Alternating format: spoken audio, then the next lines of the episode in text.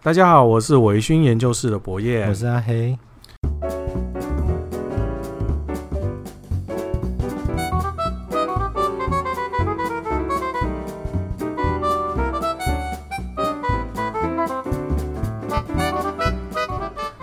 今天是在一个风雨交加的日子，对啊。然后今天上次我们讲有一个很大的事件，就是阿黑家换冷气了，对啊。那这一次呢，又有一个很大的事件，就是阿黑换麦克风了。哦，各位，我换了一个好坐的椅子给你坐，这你不讲。各位听众，不知道到时候会不会听到非常贴近耳朵的声音？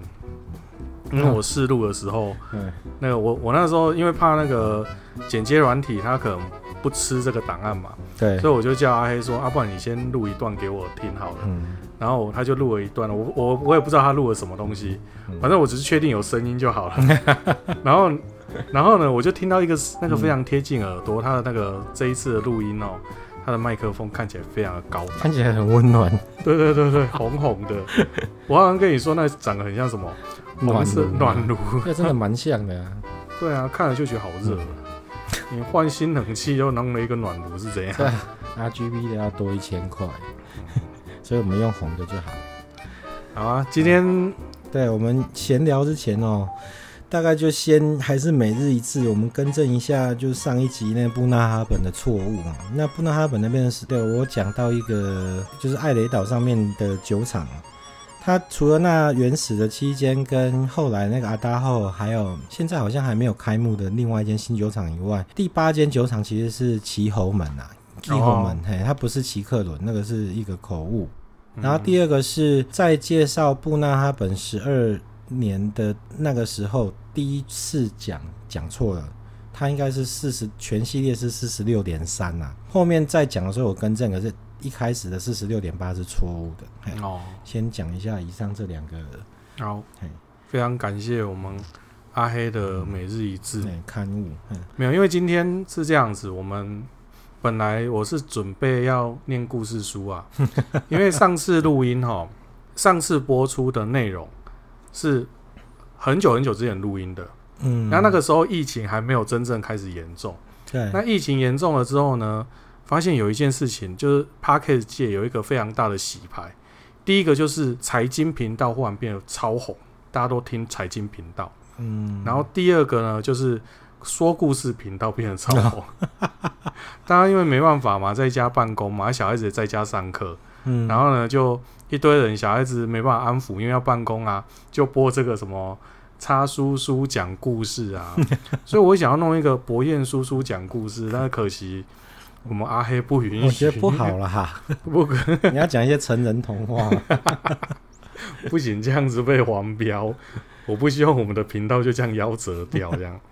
好，我们今天简单来聊聊一些对啊之前的没有聊到的东西。对对对，我先讲一下，因为你那边有听众问你一些问题嘛，嗯、那我这边有一些一些人给我一些回馈了。好，第一个回馈是哈，我们在讲 IBOB 的时候，对，我有提到说有一些人觉得集团嗯去出的集团去帮他底下子集团酒厂出的酒，有人就觉得说，哎，这个东西不叫做 OB。我。嗯讲到这个哈，那个我那个朋友有特别跟我讲一个东西，我觉得他讲的真的是蛮正确的。是，他在讲这个之前，我先问博彦，就是说，嗯、你知道一个酒厂哦，一个威士忌酒厂，正常来说，嗯，它可能会有四种状态。对对，就第一个是它在正常营运的时候，嗯，这就是正常营运嘛。对，就是正常的生产，正常的。装品对出货啊，制造出货这样子，嗯、这是正常的状态。对，第二个状态叫做休厂。啊，嘿，休停了，因为它可能会因为某一些缘故，比如说有一些地方它的水源并不是那么足够，嗯、所以当像台湾，对对，哪一年它突然它这个酒厂它依赖的这个水源，不管是井水还是河流，嗯，那当它缺水的时候。他就必须休停，因为它没有水，它没有办法生产制造。嗯，那或者是说，它因为比如说经济不景气，哦，那经济的问题，对，那可能就是说，哎、欸，我们做这些东西可能也不见得卖得掉啊，是，那就干脆我们就先休停。不要浪费这浪费这些这些资源。对，这个其实我觉得也不叫浪费，可是因为当然每一个酒厂它的储存的空间可能是有限的。嗯、对，那你。你一只东西卖不掉，你还要付出这些原料，付出这些仓储，嗯、付出这些人力、水电等等。对，那对他们说可能就会很吃紧。负担。对，所以这个就叫修厂。对。然后第三种的话，嗯、我不知道中文应该怎么讲。嗯。叫做关厂，就关闭了。关厂就是永远不再打开。不见得。哦。可能若干年后可能还会打开。哦。可是目前没有打开的。没有。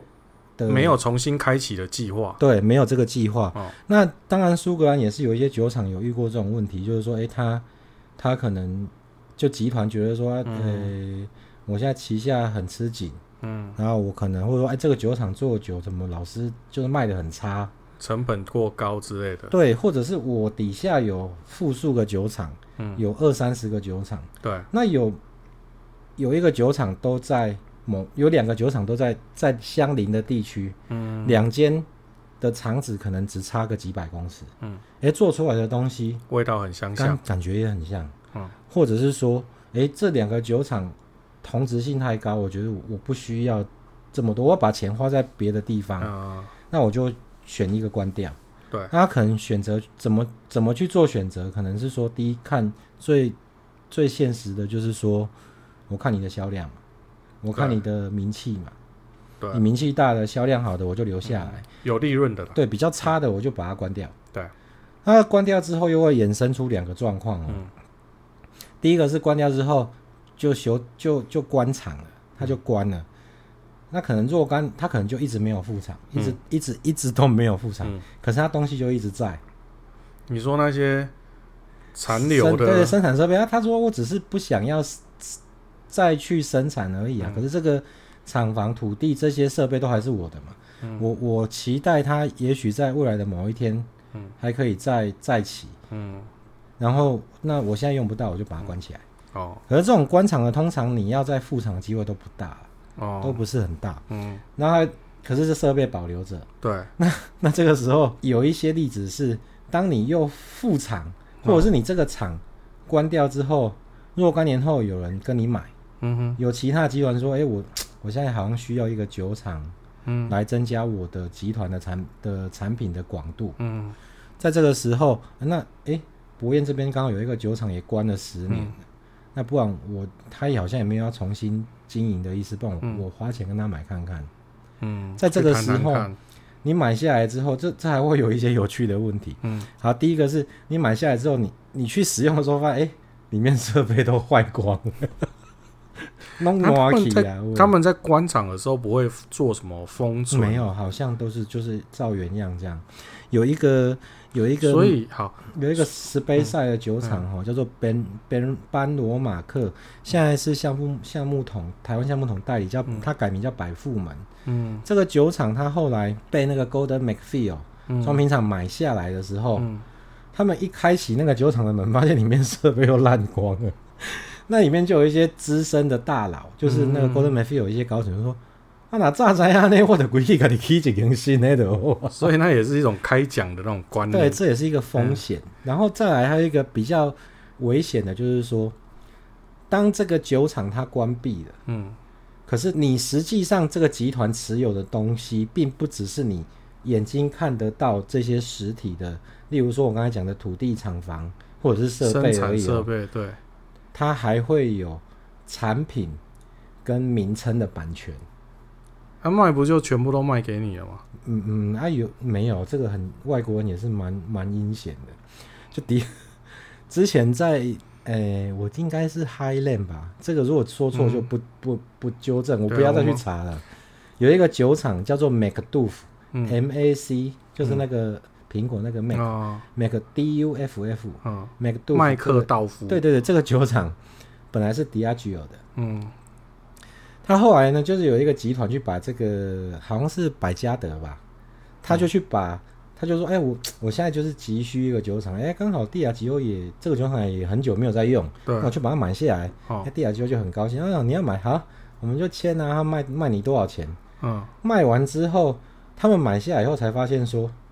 要装瓶了，那开始生产要装瓶的时候，他们想要标这个酒厂的名字，嗯，拍谁？不行，我没有把名称，我没有把这个版权卖给你哦，所以你不可以。这个酒厂叫做麦克杜夫，可是你不能用麦克杜夫去装瓶。虽然土地、厂房、设备都已经是百加德集团的，嗯，可是对不起，因为你没有买这个产品跟这个 mark 商标没有买，对，你没有买，所以你不能用。所以他们就很悲情的用一个。他们那边有一条河叫做 Demeron，嗯，然后就说他们就说他们就用每个杜甫酒厂生产出来的酒，的那一个河，用用那个 Grand Demeron 这个名字去装瓶，所以这个其实在商业战的时候，这个是一个蛮蛮细节的东西，对对对，蛮蛮不是不是那么要要考虑的很仔细，可是这种事情可一不可再，就当。嗯 当百家得集团发现他们可能被阴了之后，嗯、就开始哎呀，这个怎么样怎么样？嗯，可是你当然签字你就这样嘛。他说不然你卖我，啊、你不然你我再跟你买嘛。底下觉得说我不要，然后所以后来从他们买完这个酒厂这不能使用酒厂名这件事情之后，嗯、之后的任何集团之间集团之间的酒厂买卖，嗯，就变得非常小心。那这所以就没有再出现过这样的问题。这大概发生在多久之前的事情？对，应该是没有意外，应该是大概也是西元一九九几到两千年左右的事情。哦、对，那我发现哦，那个电玩界完全没有学习到这方面的知识。哦、你还记得 SNK 这个游戏厂吗？嘿哦，它也是一个非常夸张的一种那种偷天换日的方法。把他，他当初也是经营不下去。嗯、啊，这是游戏的，反正今天闲聊嘛，就乱聊。好，S N K 是一个游戏的公司，然后格斗天王大家都知道嘛。对。然后呢，他后来他经营不下去，因为那个格斗游戏做到后面没有什么新新的把戏，这样。嗯哼。他经营不下去的时候，他就把这个游戏的这些版权，整间公司就盘给一个赌博性电玩的一个公司，嗯、然后让他去经营。然后，但是呢，他没有把所有的版权都转给这个公司。嗯、然后呢，他就跑去韩国注册了一间 SNK Play More 这间游戏公司。嗯、哦，那然后呢，再回头来告这一个原本的对，他他他游戏都已经做好了，都出去了。嗯，他他偷偷的在那边把那些。那那些版权偷偷又转回去本来这间公司嘛，那那个赌博性的那一间公司就全部的版权都被转回去之后，他就很惨啊。嗯、然后他就说，他就赔很大一笔钱给他。嗯、最后呢，当他拿到所有的游戏之后，所有游戏的版权之后，他又回到日本，又注册了一间 SNK 公司，嗯、然后又把韩国的所有的资料全部转回来。这个就所谓商业战吧，我觉得这是这真的是他没有学会嘛，所以这个这个详细历史我有点忘记了，但是大概是这样，大家去看维基百科，那 非常的精彩。我觉得这个真的是我们这种人单纯的人，还是单纯喝酒过活就对。然后你刚刚说有三种、四种嘛？对，然后第四种叫做回厂，回厂是什么？毁灭的毁哦，就整哦，我这个厂就是要整个摧毁掉哦，我完全不要了。啊，哎、哦，就是，呃，我记得那间叫什么？有一间叫做，呃，这个要讲要讲到一个，苏格兰有三间哈，嗯、以皇家 Royal，嗯，Royal，就是以皇皇家去命名的酒厂，嗯，哎，皇家蓝勋，然后。皇家伯克莱，我现在讲家礼炮，我现在没有没有，我们是以酒厂，嗯，哎，还有一个叫做皇家 Grand Uni，就是格兰，我们翻译中文叫做格兰乌尼啊，嗯，伟大的那个格兰，对，对，那个 Grand，然后这能够在酒厂名称上面冠上 Royal 的哈，嗯，通常你都是必须皇室成员愿意。放这个资格，对，就是说啊，好，我现在愿意让你挂上这个名字。哦，那现在就是有点类似授勋的感觉。对对对，然后皇家，好，我们再讲一遍，皇家蓝勋，嗯，皇家伯克莱，嗯、跟皇家 Grand Uni，这个、嗯、好，那这三个酒厂，Grand Uni 已经倒了。嗯、这个酒厂是后来是整个毁毁掉，它就是这个集团不要了，嗯，他就把里面的设备都拆拆光，贴下去被拍踢呀，然后把整个酒厂都敲毁，嗯，拆掉，然后它现在已经变成，它现在原厂址已经现今已经变成一个高级的住宅区。哦，就活用那些土地，这样对，就这个厂已经永远不可能复活了。嗯，哎、欸，这个就是叫回厂。嗯，好，那这个讲蛮久，为什么会讲到这个东西？就是说，好，比如说像这种回这个厂酒厂已经完全被摧，不管它是休停、关厂，嗯，还是已经毁灭掉的，嗯，它可能都还是有当时制作出来的一些酒存在嘛。嗯、那这个厂不管它是发生什么样的状况，它毁灭了，它休停了，它关闭了。嗯。可是这个酒就是从这个酒厂装出来的。对。你不能不可能说，因为它毁灭了，你就说啊，这个是这本来 A 酒厂毁灭，你说啊，这是 B 酒厂的酒，这是不对的。因为这个成品实际上还是存在的。对。而且这个成品还是由母集团公司持有。就他如果没有卖给人家的话，嗯，比如他没有卖给 IB 啦，他没有拿去调和掉，嗯，这些桶子里面的酒其实都还是存在的，还是资产。对啊，那这个时候母集团，嗯，用这个已经休停、关闭或者是毁灭的酒厂的名字，嗯，去把这个酒装出来，嗯，它算不算 OB？它 当然算 OB 嘛，对啊，因为它实际上就是 OB 啊，是啊，所以就是有朋友跟我，他不管用任何角度。对对对，因为我去检视它。虽然这个酒厂已经毁灭，可是世界上哪有什么东西不会毁灭呢？但是他如果卖给，例如说刚讲那个 Golden McPhail，嗯，假设卖给他就变 IB 啊。假设卖给哦，可是这个例子也有发生哦，有一个很有名的那个酒厂叫做 Rosebank，嗯，玫瑰河岸，嗯，嗯他们后来这个酒这个酒厂被。卖给了 Ian McLeod，就是那个我们讲那个六海岛的那一个，他去收购这个酒厂的的名称啊、版权啊那些东西的时候，他顺便跟原来的那个集团把他所有的桶厂都买回来。了。那是买整个牌子啊？对啊，那买整个牌子就不能算了，连那些纯酒都买回来。对啊，那买你这这分了两个嘛？假设说我今天帝亚吉又有这这些这些桶，对。那这些桶今天某一个 IB 来跟我买，我卖给他，那就当 IB 啊。对啊，那就是 IB，那绝对是 IB。但是如果今天是 IB 厂来把我整个厂买走，包括他整个酒厂的纯酒全部买走的话，它就是 OB 啊。对啊，因为我切割了嘛。对啊，所以这个没有什么问题，没毛病啊。对啊，所以这是没有什么好争执啊。就是说，嗯，这个就像那时候我讲的，就是说，其实 IB 跟 OB 的分界线其实并没有那么清楚了。对、啊，不是说你一定怎么样就怎么样，所以我觉得这个这个应该是可以给大家做一个参考。觉得开心就好，大家喝得开心就好。然后再来就是我这边还有另外两个问题，就是他们问的，就是哎、欸，第一个是就是这个两个问题都是有关于包桶的哦。对，那朋友 A 就问说，哎、欸，阿黑啊，你们那个包桶的时候，嗯，你那个酒标上面写的瓶数，嗯，一定是正确的吗？嗯。好，这个就会牵扯到一个问题，就是说，当你包的酒桶，嗯、你包的这一桶酒，嗯，它酒还在桶子里面的时候，你知道正常来说，嗯，装瓶厂会怎么告诉？然后你你我跟博彦装瓶厂包了一桶酒，嗯，那不管它是什么酒厂几年份的，嗯，他都有义务要告诉我说，哎、啊，这桶酒现在大概装出来会有几瓶？那很简单啊，嗯，你就。还有两个方法，我知道有两个方法。我知我我的想法是这样啊，很简单，嗯、就国小的，哎、欸，自然科学就教过了。嗯，你整桶把它拿去称，嗯，称完了之后呢，嗯，你再把空桶的重量扣掉。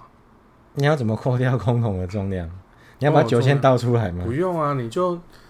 找一个空的桶子称一下就知道空桶、啊、就同类型的空桶。对对对啊，因为那个桶子不会差太多嘛。嗯。然后你只要，然后然后你要先把那个你里面的酒意先算出比重。嗯。因为你酒精度高低会重量会差很多。哦，对啊，当然。对你算完了，你当然你算完比重之后，去乘以那个体，去乘以那个重量，嗯，你就知道你的体积是多少。哦、对，差不多是这个意思。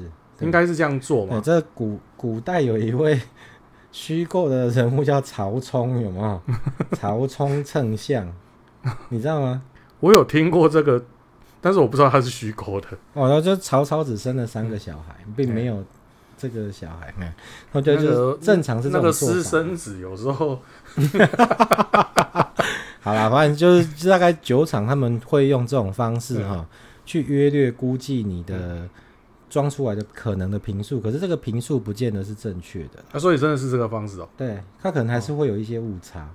哦、对，当然啦。对，你讲到那个比重很重要，会找同类型的桶子。啊、搞不好人家新的桶子跟旧的桶子，对啊，老的 Q 啊。对啊，嗯、我的经验是你，你一个大概三百多瓶的酒哈。嗯，会有大概十趴的误差是很正常的，那很多呢，三百瓶十趴三十，那很多，哎，嗯、对我真的有遇过这样的情况。然后另外是，呃，这个东西哈，大只能说是一个约略值啦，因为你、嗯、你没有实际上装出来之前，你都不知道它几瓶嘛。嗯嗯。那当你在作业的时候，如果比如说那个酒标，嗯，他他希望你赶快写好，赶快。赶快处理。对，他希望写起来，可是那酒还在桶子里面的时候，嗯、他跟你说三百二，你也只能写三百二。那如果实际上装出来是两百九，可是酒标已经写三百二了，怎么办？那就是写三百二啊。啊，是哦，就是这样的，不能涂掉。不会，他们不会去涂那个。那因为他们不管是出口，嗯，苏格兰那边出口，或者是台湾这边进口，他们的税基，嗯，就是税的基基准计算基准，都是以一坪为单位。所以那个时候已经报报出去了，所以，呃，你所谓报出去是就是报到苏格兰管理局那边去了。没有，他们不管啊，你就报三百二嘛。可是实际上你这一桶你要出口的时候两百九，他还是跟你算两百九的税金啊。哦，所以那个这种事情也是跟 O V I P 的界限一样，嗯、它只是一个参考值。嗯、所以各位不要执着，哦、除非除非你是买那种很高价的东西、嗯、哦，这个酒。全全台就全球限量五百瓶，嗯、那他如果如果有这种事情真的跟你讲，嗯、那表示他可能是他不敢，因为挂，他装完之后，确、嗯、认数量，他才去印制酒标，嗯、这时候可能就会是没有问题，就就就是正确的了，嗯、嘿，所以这是朋友回问的第一个问题的回答。好，那我有问题，好，他如果这样在做，那他装瓶嘛，嗯。诶、欸，你说印制酒标，它中间会一来一回。对。那刚刚在录音之前，我们有先聊一下那个处理酒标的事情嘛？嗯。那你说一来一回要一个月。对。假设你出去被打回来一个月了嘛？嗯。再出去再打回来又一个月了嘛？嗯。那这样子来来回回几次的状况呢？它的酒会一直变少。对。那我能不能说，反正你确定要这瓶了嘛？这桶。呃，这桶了，你确定要这桶了嘛？嗯、我就把这一桶的酒先倒到不锈钢桶里面。它就不会动了。诶、欸，如果你这样跟他要求，他可能会先帮你装起来，他可能也不会存留在那个不锈钢瓶里面，因为那个不锈钢桶那个你要装的时候要先倒到不锈钢桶里面嘛。就像金罐啊，嗯，金冠那个他们的做法就是，我我不知道是是不是正确，我凭我仅有的记忆，嗯。他们到五九岛里面桶陈也是先把它倒到哦，对对对对对对对，对嘛哦，对对，他们也是先把它倒到这种可能是塑胶桶，或者是可能应该不会是塑胶啦，应该就是不锈钢桶里面，再运到那边去再做桶陈嘛。对。对啊，所以应该是应该是可以有一个暂存区，嗯，是不锈钢桶的状况。嗯，好像不会。我觉得如果是这样的话，他们你如果要求他们先装的话，嗯，他们可能就直接帮你装瓶。哦，因为你做这个事情等于还是要多一个手续，嗯，就麻烦，那就直接干脆帮你装一装。他装完了之后，你就可以确认多少瓶了，对啊，我就可以处理了，也是可以的。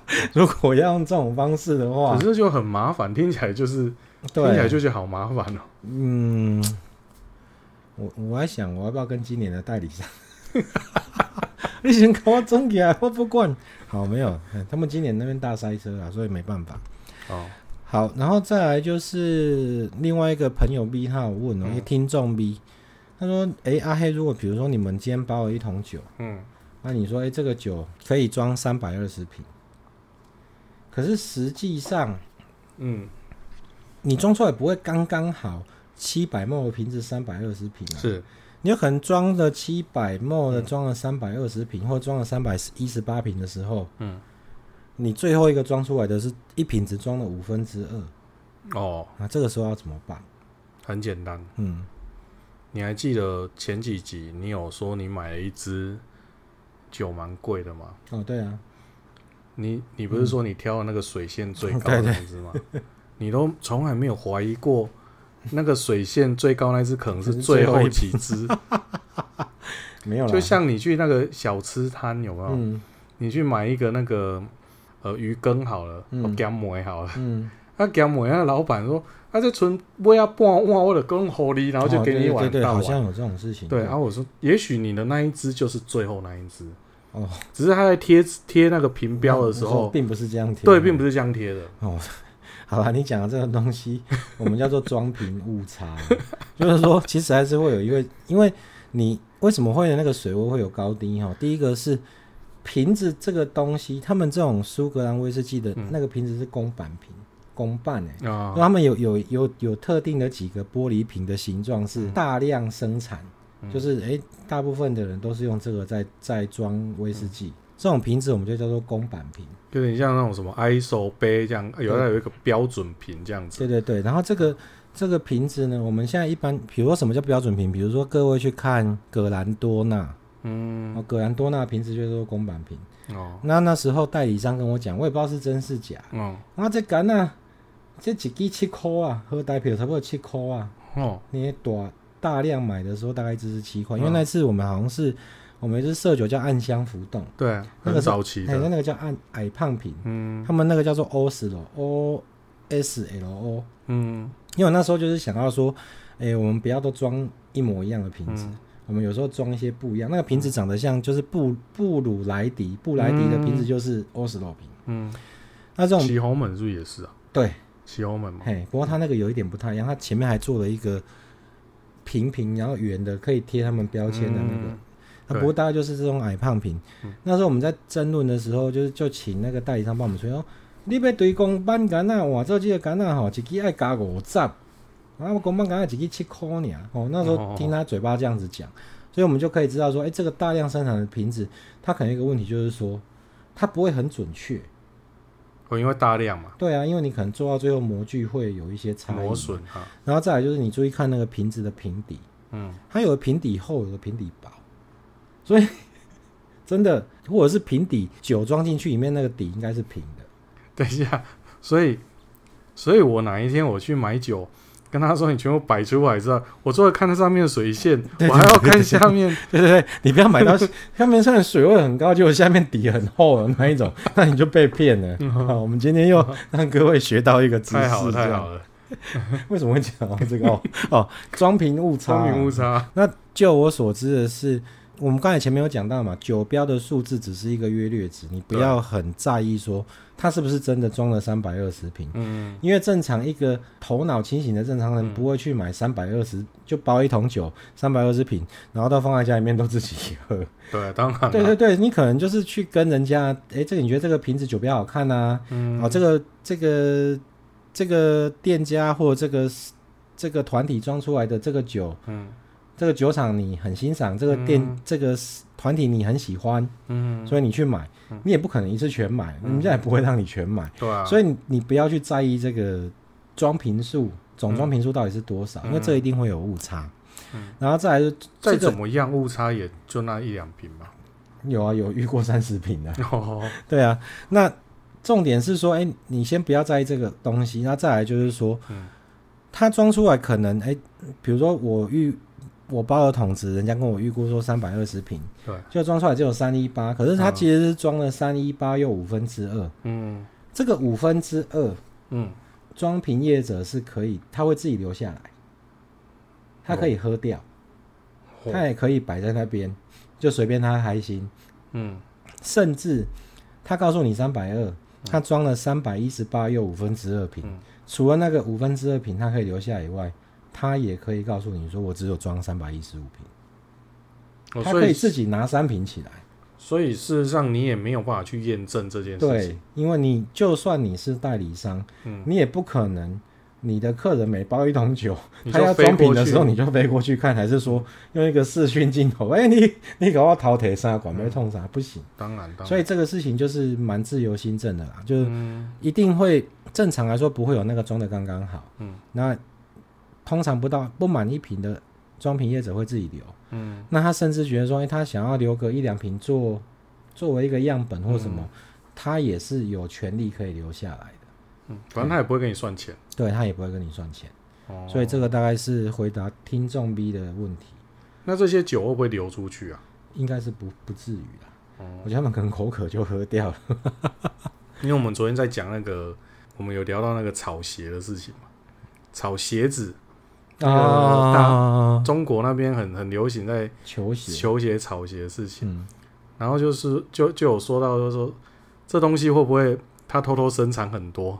然后卖到别的地方去了，状况嘛，嗯，不过九界应该比较难，应该不会啊，那个应该都独一无二。嗯，你刚才讲到那个就宵夜这个事情啊，嗯，宵夜，就对啊，就是你去买买东西，嗯，去，比如说你去买宵夜啊，然后刚好那个老板剩下哦，对对对，这个事情我也我也有那个我也有那个体会，就有我之前有一次带田宝去，嗯，南区金华路那边有一间在卖当归鸭的，哦。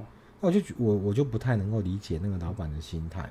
嗯，我们去买两个当归鸭面线，嗯、然后他他就是正常那种小吃的叶子，他可能当归鸭的鸭肉就是在当归汤里面煮熟以后，它会捞起来。对啊，不然会太老。旁边就一桶嘛，不然会太老。对、啊、对对，然后他就他就帮你弄面线，然后加汤，然后就夹一块肉鸭、啊、肉进去里面，嗯、然后就给你这样子。嗯。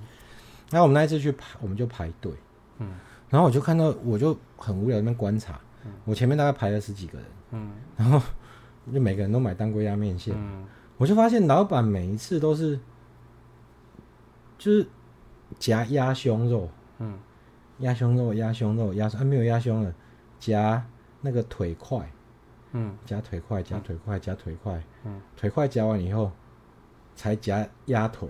夹鸭腿，夹鸭腿，夹鸭腿，我就我就没有办法理解，你知道吗？可以指定吗？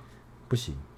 嗯，就跟他说一碗啊，他夹什么给你就。对对对对啊！所以从从那一次我这样观察到，哎，就就那十几个人排到我前面倒数第二个的时候，终于那一锅里面都已经没有鸭胸，也没有腿块了。老板开始夹鸭腿之后，我就知道以后我来我都要很晚才来。对，我就我就没有办法理解这个是什么心态。你都要卖出去的东西，你为什么要？好像说好的，还是说好像比较吸引人的，就留在后面这样。反正他这样卖，他也是卖完了啊。对啊，哦，所以他没差。这让我想到，就是我我有小时候从小时候吃到大的一间牛肉面店，嗯，然后他是本来在眷村，台南的眷村里面还非常有名哦。嗯，那因为讲的可能不大好，我就不讲名字。嗯，然后他是。我爸那个时候，那个时候听说戒严时代就在就很有名的一间一间餐厅，一间卖牛肉三个字吗？应该两个字哦。好，那这这一间餐这一间牛肉面店，他后来有搬家了，嗯，因为那个眷村就是被重化，嗯，所以就搬家。那他厉害的地方是他那个汤头，它是那种红烧汤头，然后很嗯，嗯，就可能有加沙茶吧，我觉得很好吃。那他到最近这几年。我们就很少去吃了，嗯、一方面是因为家里面人年家长年纪大了，不方便、嗯、不好吃这个。然后第二个是我发现味道有跑掉。嗯、然后后来呢，我发现呢，有一次我去点点了四碗面，我们家四个人，嗯、四个人去吃，刚好点了四碗面，然后就听到后面厨房在那边说啊，那个汤不够，嗯，但是他又还是变了四碗面出来给我们。然后我就发现原来他是正常来讲，他如果四碗面，他只有三碗面的汤，他。你你如果是你会怎么做？就稀释吧。对，你是西式嘛？但是你觉得这样是正确的吗？当然不正确啊。对，我我我的做法，我会跟他说不好意思，剩三碗。对。哦，然后可能有一碗，我就可能剩三碗半嘛。嗯、那剩下那一碗，我就我我就干脆装给你喝嘛。对，哦、因为因为那个他厉害的地方就在那个汤头啊。对。他招牌就那个汤头，我就给你喝嘛。嗯、那、嗯、那你另外点别的别的面嘛？那、嗯啊、你你要就要，不要就算，我不要打坏我这个招牌。对，就没有，他是把它稀释掉，然后因为它可能是三碗，把它稀释成四碗，嗯、所以它是那个喝起来就是有明显明显的那种淡淡薄的状况就很明显，嗯嗯嗯，而且它不是它不是每一碗，它不是稀释完了，然后再去再去放到这几碗里面，嗯，它是每一碗都分别稀释，所以让我们全家有互相比较的机会，嗯，但我觉得这样子是不行的，嗯。为什么有些店会这样子做？就是、就是、商业的行为。对啊，我们还是单纯喝酒人，还是喝酒就好。但是单纯喝酒还是会有那个平底厚薄的问题啊。好，所以我们今天要帮大家破解的一个，大家要记得看那个厚底。但是如果如果是像那个你你说那个厚有厚底有薄底嘛？对。那如果是像格兰露斯那种，它底是一个凹进去的，哦、那个应该。就听天由命吧，那个底真的凹的有点夸张。对对对，啊，它就是有点类似说像那个红酒，红酒就是让你好 好，你有什么好拿好倒。但是红酒是说你有有一个可能有一个 waiter 在旁边帮你倒，嗯、但是你威士忌你不会有一个，嗯、你可以找一个 waiter 啊，这样很奇怪啊。所以我觉得那个设计就是那个凹下去，感觉有点像是。以以前我们吃那种，小时候过年的时候会买那种，那叫什么小瓜呆，嗯，那个叫什么卷心卷心酥，对，嗯，就小时候我们会有卷心酥嘛，啊，去买就是一个圆圆的桶子，嗯，里面塞满的，哦，对，然后十几岁的时候发现里面会多一个圆的空桶，拿着外面那一圈，那空桶会随着年纪的。变大，它也跟着变大，这样。对对对对对对对，大概是这种感觉。哎，好，我们先预 预告一下，因为我们我们这次现在换了个麦克风哦，我我不可以看到录音时间，现在录音时间已经录了五十几分钟。好，所以我们先预告，我们先预告。等一下，我们前面聊了很久。对啊，我，我们正式聊之后。大概只录了大概四十分钟哦，真的吗？好吧，好吧，那那那好，那我再讲一个笑话，我们再稍微讲一下我本来 下一集要讲的东西。啊，我们我在前公司，嗯，我在前公司工作的时候，有一个同事叫燕生，李燕生，嗯，你这样讲他全名没关系啊，OK 的，他他也没在听。好，那那但是他有可能会以后会很红诶，因为我们这频道会红起来。对啊，他就是没有女朋友哦。好，那我不要紧，那他没有给我钱，我干嘛帮他打广告？好，就那时候他呃，我记得我们有一阵子因为工作很忙，嗯，所以我们就完全连去买饭的时间都没有，嗯，就可能中午休息时间我们还在忙一些外面的，就是拉线的工程之类的。所以后来我们都叫外送啊，那时候就有叫那个 Foodpanda、Uber、Uber 来帮我们外送。那就每天要到到了公司之后，就是同事就会说：“哎，今天我们要点哪一间？”嗯，然后大家就画嘛，画你想要吃什么？你今天要吃牛肉面，就是助理小姐会去对对对对，我们的工读生。然后你刚才讲到牛肉面，我才想到，因为我们那一次是去点一间面店，嗯，米大爱米。然后就大家画嘛，然后我就画一个什么，画一个牛肉面，然后清炖牛肉面，嗯、然后谁就画什么，然后燕生他就画了一个馄饨汤面，嗯，我不知道我有没有跟你讲过这个事情。嗯、然后后来就是等我们哎中午回来，就是忙完工程都忙完，回到办公室要准备吃饭的时候，就剩下我们那三四碗，就其他办公室的同仁没事就已经拿走，就是那三四碗嘛。那可是因为每个人点的不一样，所以就各自拿不一样的东西嘛。嗯然后他拿拿拿，验身去拿的时候就发现，哎，为什么我的馄饨汤面那个面店是很贴心呐、啊？嗯、就你你面不可以一直浸在汤里面，嗯、会烂掉，会烂掉嘛。所以他就把面跟汤分开包。嗯。可是他的面跟汤，嗯，他的馄饨汤面就只有一包汤跟一包面，就没有馄饨。然后他就非常，他就。是，就问说，第一个想到是说，会不会办公室有人拿错？对啊，对不起，没有人，那天没有人吃馄饨汤面，也没有人吃馄饨面，所以没有人吃汤面吗？对，就就有，可是没有人吃到有馄饨这个东西，哦、所以这排除说办公室有人拿错嘛。嗯，那再来就是打电话去问那个地面店，没有，他先他先问那个 Uber Uber，然后那个 Uber 就跟他说，没有，我们我们就是店家给我什么，我就拿什么来嘛。嗯。对啊，后来他就打电话去问面店，嗯，然后面店就说，诶，那个，我所以为了这个事情，我们也不能讲那间面店是哪一间，嗯、那面店给他回答说，他说：“哎，我叫了一个馄饨汤面，可是我我只有拿到汤跟面呢，嗯，那没有馄饨，那那馄饨呢？然后那个面店跟竟然跟他说，啊，所以你叫牛肉汤面里面会有牛肉吗？干！”然后他就玻璃阿公，你知道？哎，真的假的？真的真的。然后我后来就说，我就去看，然后验证你这个馄饨汤面大概多少钱？他说三十五元。哇，那三十五元没有没有馄饨，好像也是正常，正常的。所以后来我们就就不再叫那间面店。所以所以这种商场上的千奇百怪，有没有？我们还是要再讲一下。商商业战还是很可怕。我们还是单纯的单纯喝酒人，还是单纯喝酒就好。那那我也再分享一个，就是前阵子我有一段时间很忙，一月份的时候超忙，嗯，然后几乎是睡在公司哦。那个时候我印象就是我们午餐的时候叫便当，嗯，那便当来嘛，通常都也是助理小姐，她就过来说啊，今天就吃这间啊，就给我们一个红红纸，然后我们自己画嘛，对。然后我就看到有一个哎猪排炸猪排，嗯哦，它便当假设六十块，嗯，然后下面有一个茄汁猪排，哦。然后是六十五块，我觉得哎、欸、不错，嗯，茄汁猪排很久没吃。然后你印象中的茄汁猪排，大概就是它上面会给你淋那个那个茄子，它会炒一个茄酸酸甜茄子淋上去，啊，觉得就好美味哦。而且那个时候就因为好几天没有睡好，就很想吃重口味的东西，对。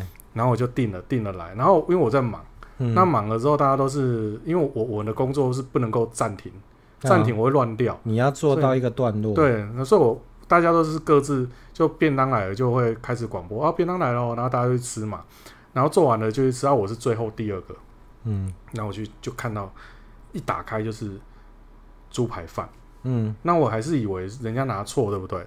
对，我就开始问，那、啊、有没有拿到茄汁猪排什么的？没有啊，我们都就那一天没有人点猪排类的，只有我一个人点猪排，哦、其他人都点鸡腿、鸡排之类的。哦然后最后我就在那个，因为它是用一个很大塑胶袋装着那些便当嘛，嗯、对，我就在最下面看到一个像麦当劳的那一种薯条的那种番茄酱番茄酱包在那边。哦、然后呢，我就我还不死心，我还打电话去问说：“请问你们茄汁猪排？”他说：“你有看到那一包番茄酱吗？” 我就很心酸的，那一包番茄酱原来卖五块钱哦，我现在知道了。这这个也蛮糟糕的，商业战真的很可怕。对啊，对啊，真的不太行。好，我们预告还是预告一下，嗯、就是呃，我们下一集来讨论一个比较比较尖锐的话题嘛。好啊，就我们什么，就你刚才讲那个草鞋嘛。哦，不是炒鞋子，炒作鞋子，不是炒鞋子来吃，也不是下雨天要穿的那个草鞋。我们下一集来讨论一下，我跟博彦研究一下。我们我觉得我们来讲一下什么什么叫炒酒，好。好，哎，我们我们不是要给各位当一个威海明灯，说哎、嗯、什么酒要怎么炒的吗？我们不是，我们是单纯讨论说。社会现象的对什哎什么样子的事情，在我的认定里面叫炒酒，嗯、炒作酒类。嗯，嗯，嗯，那大概又这些人又会去做什么样的行为？嗯，嗯，哎，他们跟一般我们所谓的投资或者是收藏威士忌的人有什么不一样？对对对对对。那、哦、我们下一集可以来讨论这个，也可以来讨论看看。对，这应该会蛮多人想听的。对啊，我如果上面写说炒酒秘籍。哦，那大概会有很多人来听。然后如如何让你一瓶酒赚六百趴？哎，真的有真的有人写这种书，真的真的有啊，有一个有一个不是什么日威创富什么日，嗯，有有一本书就是在写什么如何用日威赚钱啊，不行，这样这样好像就只有那么一个人了，嗯，不太好。嗯，我觉得还是因为我我本身个人。我这个根根根本是宣战，不过没关系，我我本来就常在跟人家战。我个人超痛恨这种行为，你知道吗？啊，我告诉你，我是我是很怕这个频道就这样死在这个地方。不过倒是我可以简单讲一下啦。我、嗯、我炒酒的话，我比较我比较处于中性在看待这件事情。哦，我个人是这样子。嗯哼，对，因为我，我身边也有红酒挂的嘛，也有威士忌挂的嘛。嗯、对。那红酒挂的朋友也是非常讨厌炒酒这件事情。嗯，对。那我们到时候来讨论一下呢，就就我的经验、印象中知道的那一些奇怪的炒酒现象，我再讲给你听，嗯、你再你再听听看，这个是不是一件合理的事情？好啊，也可以。对啊，对啊，我们就是期待下次，但是不一定会是下一次马上就炒酒。对，不一定是下一集啦。如果我们的这内容够辛辣，我大概就是等到旧收收听率那一次的时候，那我们就期待之后我们对于炒酒这个现象的一些讨论。对。好，那听众如果还有什么问题哈，就如果因为我不知道为什么大家就很舍不得在那个脸书的粉丝专页上面留言，都用私讯的方式，我们还鼓励大家在上面留言哈，或者是在您收听的那个平台上面留下您宝贵的意见，我们都会回复给您。对，那今天节目就将近尾声，所以呢，我们在节目最后也提醒您，如果喜欢我们的节目，欢迎您订阅分享维勋研究室 Podcast 频道。那如果有任何的问题或建议呢，也欢迎您到我们节目的专属脸书粉丝团跟我互动。您的肯定对我们是最大的鼓励哦。那在最后一样要提醒您，喝酒不开车，安全有保障。未满十八岁请勿饮酒。我们下次见喽，拜拜。拜拜。